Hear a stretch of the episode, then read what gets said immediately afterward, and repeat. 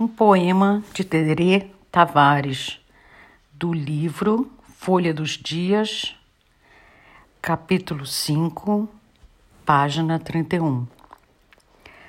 A vida traça círculos de chuva e essa árvore definha como duas mãos que se enlaçam para o mesmo fim e lavam as poças rasas que o sol agrava. Gravetos íngremes atraem os surdos.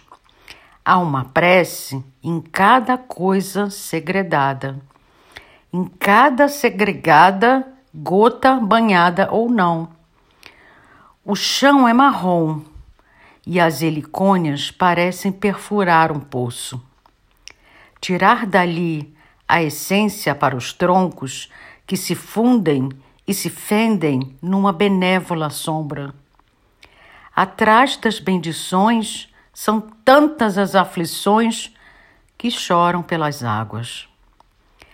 As pautas de um papel intacto que será escrito pelas pontas agudas de um cenário contido entre duas bocas distraídas.